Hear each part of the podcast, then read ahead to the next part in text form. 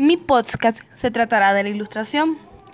Como vemos, la ilustración fue un movimiento cultural e intelectual primordialmente europeo que nació a mediados del siglo XVIII y duró hasta los primeros años del siglo XIX.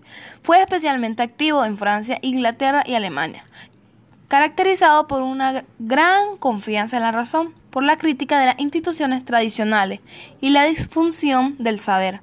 Esta nueva forma ideológica y científica va a resaltar la necesidad que el individuo se ilustre y se eduque para resolver los problemas de la sociedad.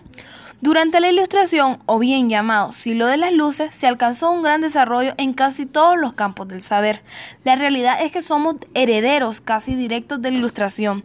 La ilustración quiebra de una manera casi irreversible la unión entre el orden sagrado y el orden prófano. Es la secularización que se había iniciado de alguna manera desde el Renacimiento, pero que la ilustración consolida es la primera vez en la que se afirma que el destino del ser humano depende del propio ser humano, lo cual también tiene sus costes y ahí entramos en el terreno de lo mítico. De alguna manera se sustituyen unos mitos por otros.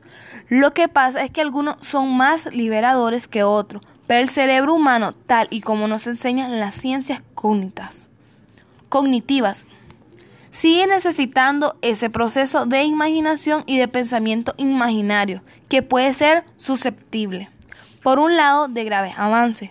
Como decía Popper, tenemos la capacidad para decir no a la realidad.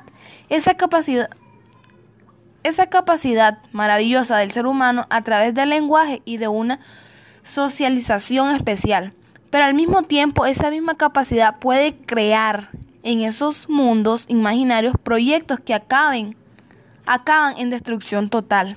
Ese mito del ser humano, dueño de sí mismo, es algo que todavía se mantiene, la creencia de que cualquiera puede llegar a cualquier sitio. Pero las ciencias del cerebro nos enseñan que las cosas son más complejas. La ilustración para la historia de las sociedades modernas. La ilustración ha sido sin duda uno de los fenómenos más importantes los pensadores de la Ilustración sostenían que el conocimiento humano podía combatir la ignorancia, la superstición y la tiranía para construir un mundo mejor. La Ilustración tuvo una gran influencia en aspectos científicos, económicos, políticos y sociales de la época.